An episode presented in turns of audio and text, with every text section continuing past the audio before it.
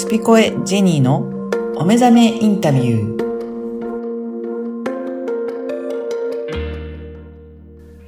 こんにちは、小ラボの岡田です。こんにちは、ジェニーです。ジェニーさん、今回もよろしくお願いします。よろしくお願いいたします。今回も、えー山口さんの第3回ということで、えーいろいろお話を伺っております。それでは、まずはインタビューをお聞きください。じゃあ3回目ですけども、うん。えっと、まあ、3回目として何話そうかな。家島のその流れうん。で言うと、うん。まあ、憑依しやすい体質ってことが、あの、分かったのはその時あたりからですか？そうですね。で、それで結構最近まで、うん私なんかその、お稲荷さんうんにうんパシリにされてたり。それをさ、いつもさ、あれだよね。私が知ってる限りで言うと、はい。なんかおかしいなとうん。思うのが、あの、安尾さんで、そうそうそうそう。それが、エリちゃんが、例えばこう投稿する SNS だの時になんか変な決議表明をして、そう。あら？ちょっとおかしいわね。あんたおかしいじゃないみたいなね。で、お呼ばれして、そう、お呼ばれしそれでて、やっぱついてたわね、みたいな。叱られて、うんうんで、あの、なんだっけ、まあ、生き量、兄さんの生き量だったり、うんうん。あの、お稲荷さんだったり、うんうん。いろいろあるんですけど、うんうん。なんか、それは何？自分でもわかんないの？あのね、体調悪いな、なんかついてるなってのはあります。うん。けど、実態がわかんないんですよ。うんうん。で、それっていうのは、最近気がついたんですけど、うん。私、あの、同化するんですよね。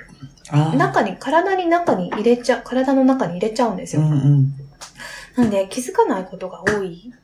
で、えっ、と、あの、ほら、グリシーヌ行った時もそうなんですけど、あと写真撮った時もそうなんですけど、あ、そうだったね。あのうんうんうん客観的に写真に撮られると自分でも気づくんですよ。顔がちょっと違うってことね。で、なんか鏡だと、うん取り付いてるものがごまかすんですよね。うーん。視覚を操作する目をくらませるってこと？そうなのうんうんうん。視覚を操作するから、うんあんま気づかない。うんうん。ただ、なんかついてるなーみたいな。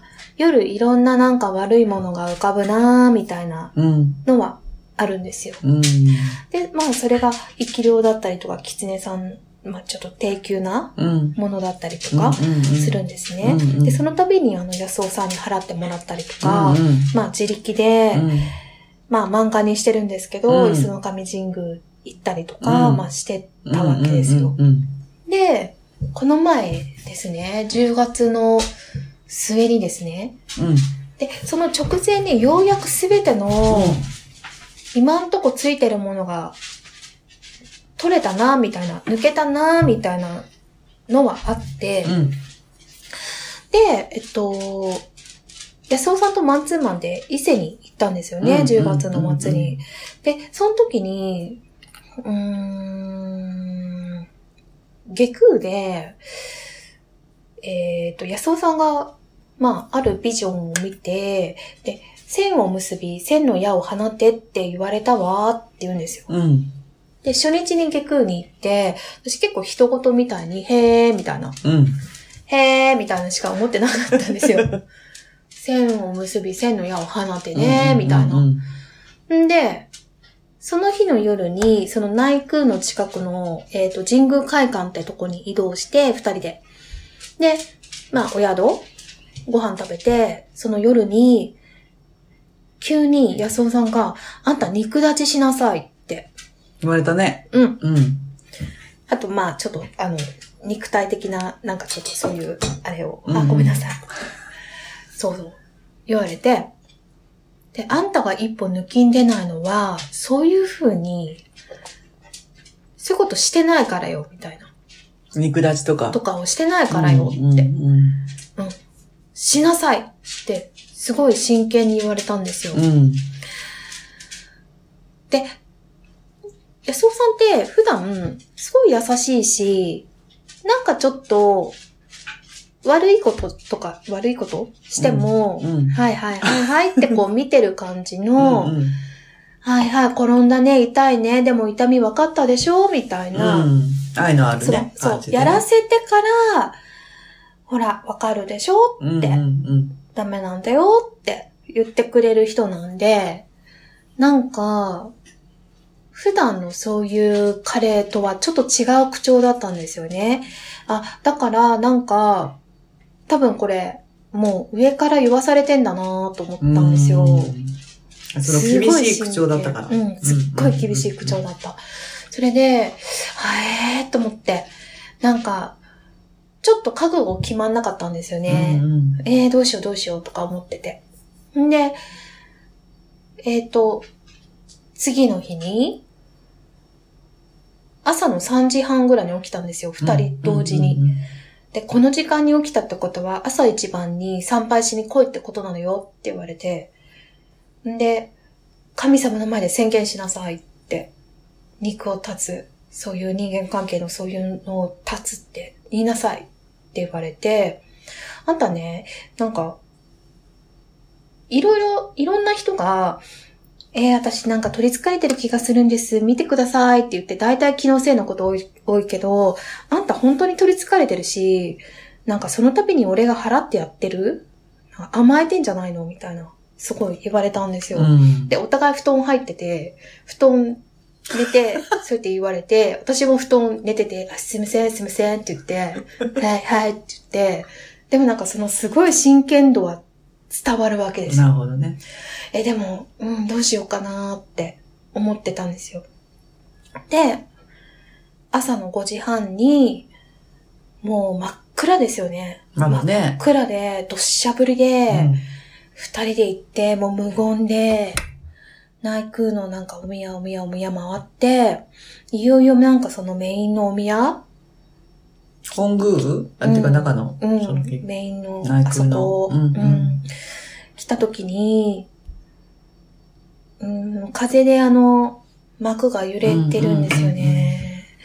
で、宣言しなさいって言われたけど、私手を合わせたんですよ。で、ごめんなさい、やっぱできませんって言ったんですよ。言ったっていうか、まあ念じ、念じたっていうか、ごめんなさい、やっぱまだ覚悟できてません、みたいな。はい。うんちょっとごめん。できねえかも、みたいな、思ったんですよ。そしたら、結構神様って、なんか有無を言わさずみたいなとこあって、うん。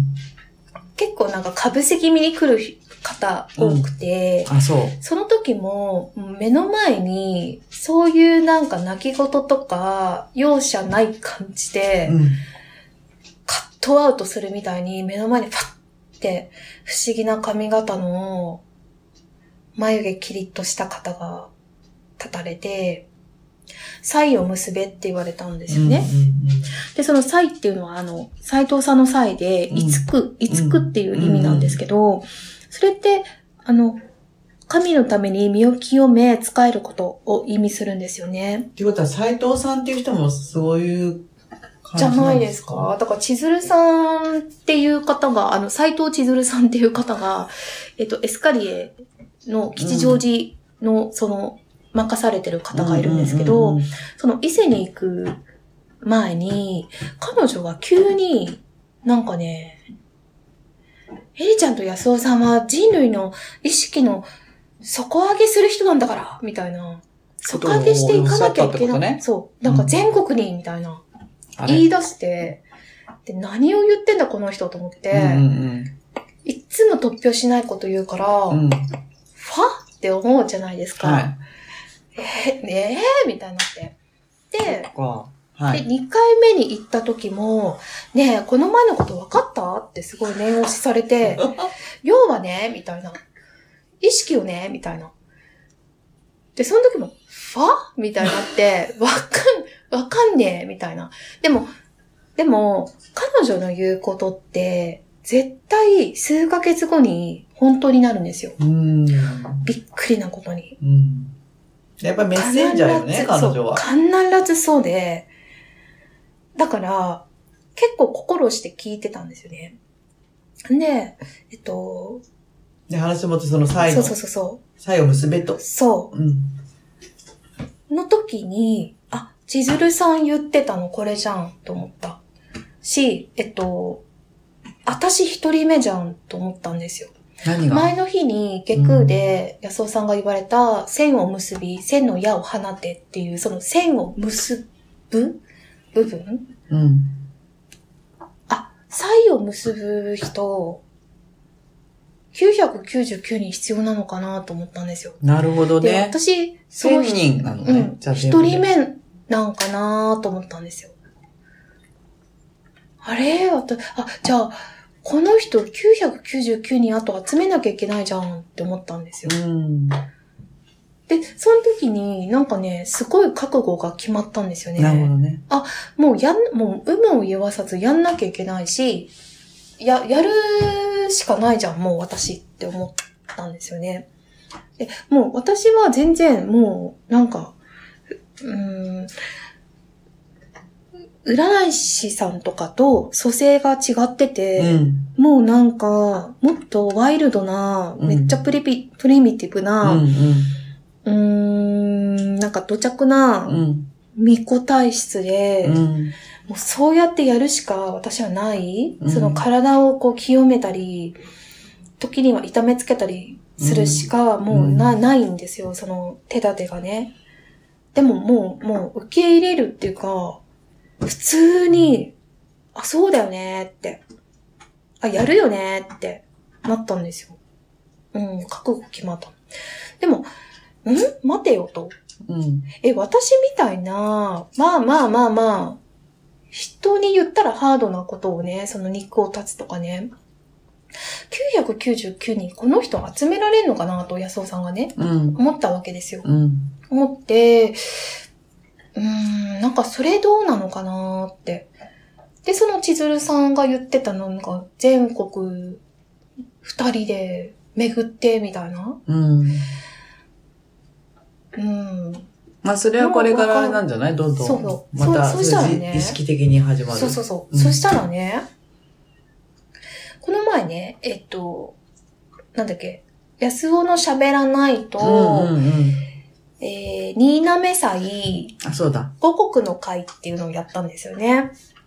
で、その時に、新滑祭10 11月の23日にあって、そうですね。で、なんかそれは安尾さんが企画したんですけど、あんた、おむすび結びなさいよ、とかって言われて。で、ちょうど私、新潟県出身なんで、家に新米があったんですよ。うん。で、なんかその伊勢のね、お塩と塩結びにしようみたいになって。で、なんか当日ね、握ってたんですよね。なんかあったの？そしたらね、あ、これじゃん。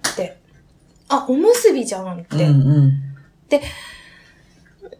ん。なんか、その時、私ちょうど、なんでアマテラスオオミカミって、うん豊受の狼とうん。セットなのと思ってて、うんうんうんなんで食の神様と常にセット、うんうん。で、天皇の行事も、新滑さんもそうだけど、神と共に食事をするっていう、なんでいつも食なんだろうって思ってて。確かにそうだね。すごい不思議に思ってたんですよ。うん。で、安尾さんの勉強会でもまあそういうことを言っなんでですかねみたいな質問をしたりしてたんですけど、その11月23日のおむすび結んでる時に、これやと思って、うん。あ、なんか肉立ちとかその人間関係のそういう生産とか、ハードだけど、でも人は毎日食べてる？うん。食なら999人可能じゃんって。うん。1000人集められるじゃんって思ったんですよ。なるほど。で、その、うん。なんか私の感じたことって合ってるのかどうかわからないけど、でもとにかく私その時、あ、これだなって思ったし、あ、やろうって思ったんですよ。うん。それがもう本当11月23日よね。そう。うん。だから最近の話で、いうん。や、これやーっていう、なんていうのかな、ヘレン・ケラーのウォーターみたいな、ふわーみたいな、ちょっとこう、なんで、アドレナリンが出るというか、こう、気持ちが、こう、動くそう、そ理由もなう。く。なんかいろんなことが合致したの。その千鶴さんの言葉と、うん、結べって言葉、そのおむすびって言葉ありますよねうん。うん。うん。そうだね。おむすびもなんか結ぶもんね。そう。で、お米もすごく神聖なものなんで、うんユニマの稲穂って言って三大神直にあるんですけど、うんうんあの、アマテラス大神だ、大神がうん天孫降臨二力の御事がするときにうん三つ言うんですよね。うんで、そのうちの一つが、その稲穂を持たせて、うんこの稲穂で、こう、田んぼを作ってうんね、うんお米を作ってね、みんなにご飯食べさせなさい、みたいなことを言うんですよね。はい。だから、あ、なんか全部繋がったと思って。うん。うん。それでその流れで12月に、はい。今月？23。行くんですよねあ、あそう、12月27にまた、そのおむすびの、あ、27にもあるんだ。やるんですけど、おうその前にもらって S 神宮行くじゃないですか、また。あ、やりま、あ、ありますね。はい。うんはいまた。すごくなるんじゃない？そうそう、なんか、一応それで肉立ちが解禁されるかどうかっていうね。なんか私は、そうそう、たるんでたら、延長ってこともあり得るんですよ。うんうん。でも、なんか、うーん、人に言ったら、うちょっと滑稽なことと思えるかもしれないけど、私は結構、ガチで真剣でやってて、うん。なんかその、やっぱね、肉体派なんですよ。何が？肉体派ってどういうこと？ちょっと痛い思いしないと私わかんない人なんですよね。体を、体に応えるようなこととか、その感覚的にね。骨が折れるとかね、うんうんうんそうね、骨も折ってたよ目がね。充血するとかね、悪いものに取り憑かれて、とかね、なんかその肉を断つとかね、そのフィジカルに訴えていかないと私は理解できないうん人なんで、でももうそれが私だと思ってるんで、うんうん。なんかそういう風に来たら、そういうことが起きるよ、みたいな。そうう。ん。なので、かもう人は、わかんない。理解できないよっていう人もいるのかもしれないけど、私はずっとそれでやっていきたいなと思うし、なんか結構、うん、覚悟決まった感じはありますね。ここはほら、あのー、12月22日にね、うん。まあ、いろんな、まあ、スピリチュアルな方がおっしゃってる、もう、もう皆さんも知ってると思うんですけど、当時ね。ね。あの、水亀座の時代に入ってくる。まあ、風の時代に入るっていうことを言われていまして、うん。で、なんかいろんなところで、いろんな形で皆さんが、あの、うん私も自分もそうなんだけど、どんどんこう意識的なものが変わるじゃないですか。うん。で、ちょっとこうごまかせないというかね、うん。ごまかすことがもう自分でも苦痛になってくるみたいな感じを、本当に私も、この、今収録が12月3日なんですけども、うん。この3日ぐらいすごい感じるんですよ。うん。うん。うんうんうん。うん。で、今日こうやって、A ちゃんと収録させていただいてるってことも、なんか一つの流れだし、うん。まあこれをね、聞いた方たちが、例えばこれ、エリちゃんのセッションを受けたいとかさ、うん。出てくると思うのよね。う。うんん。なんかこう、違和感っていうよりも、うん。今まで通りじゃダメなんじゃないかなっていうのはもうこのね、あの、COVID の、うん。こう、社会を一回こう、封鎖したというか、うん。止めたっていうことで、怖いとかでではなくて、まあ、うんもちろんどうしていいかわかんない。これからどうなのかなって不安もあると思うんだけども、うん。とはいえ、うん。みんな元気じゃないですか。うんあの、こう思考ということで、じゃあこのままじゃいられないよね。どうしたらいいんだろうって考える人も多いから、うん。じゃあそういうのを考えてきてくれた人に一緒に便乗するのも全然いいんだけども、こうやってやっぱ人間って、なんか苦悩があると、うん。新しいことに挑戦するっていうのもやめられないから、うん。うんっていうのを、えーその、えーまあ、天体的に置き換えちゃうと時に、うん。やっぱりこのタイミングっていうのが、なんかすごく、う。うんん、まあ偶然じゃないなっていう、必然だなって思うんだよね。うん。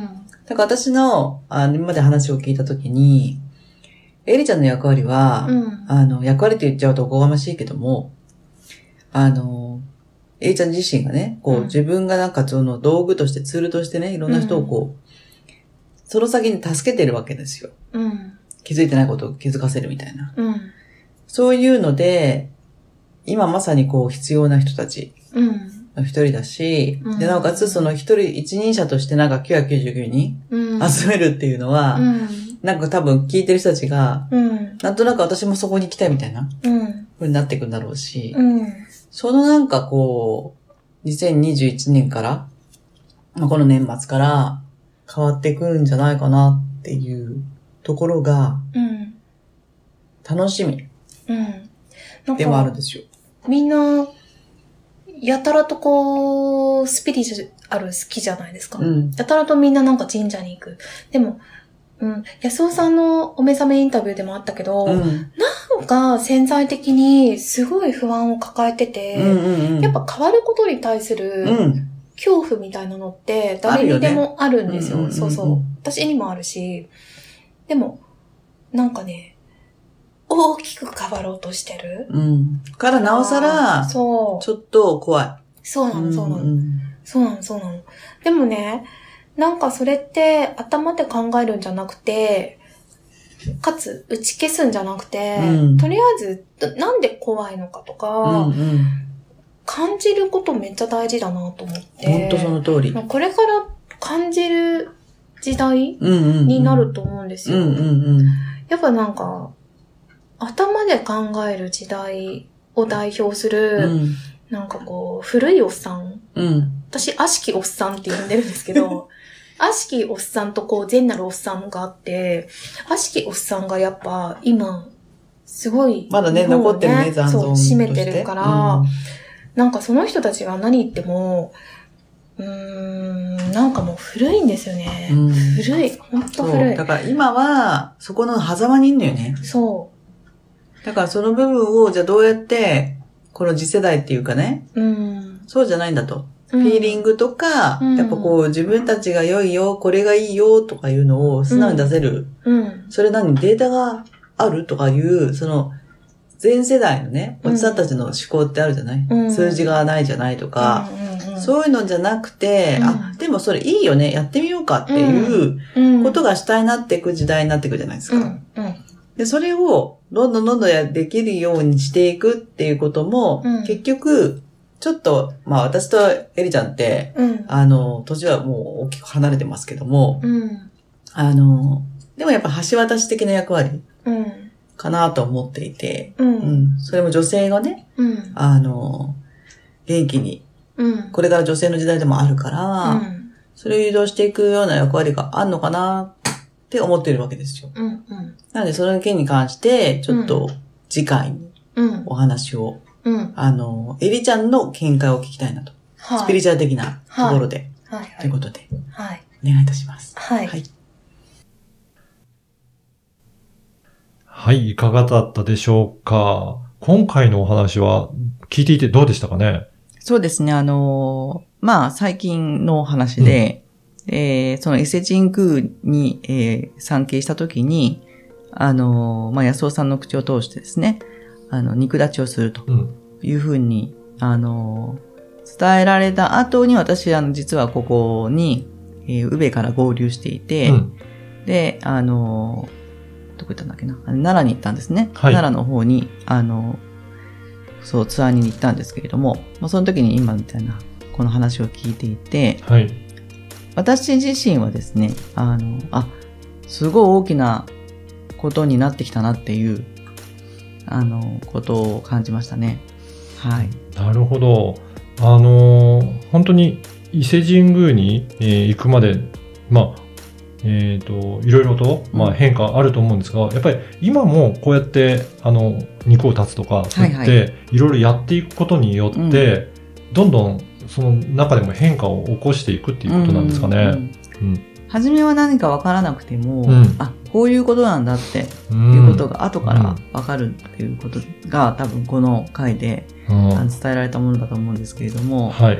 あの、大体において、あの、え、それはちょっとできないな、みたいなことを、あの、言われてしまうんですよね。うん。うんなので、最初はまあ、うーん、と思ってても、はい。まあ、やってみたら、うんあ、これかということを、あの、体験を、また、た多分ここからどんどんどんどん、あの、繰り返していくと思うんですけども、あの、そうするともっと波動が軽くなるのかなとか。うんうんうんうん私もそれは感じましたね。だからなんか言われて、その時はよくわからなくても、うん。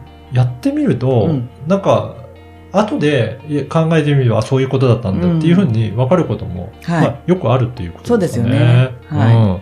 なので、まずはちょっと、なんかこういった今回のお話を聞いて、ご自身でもなんかそういうふうに言われたことがあれば、ちょっと一回やってみるっていうのもいいかそうですね。もしれないですね。なんかそれで、あって思ったりとか、ちょっと逆に、うん、ちょっとなと思っても、なんか気になるんであれば、そうですね。やってみてもはいいかなと思います。うんはい。い。ぜひ皆さんも参考にしてみてください。はい今回もどうもありがとうございました。ありがとうございました。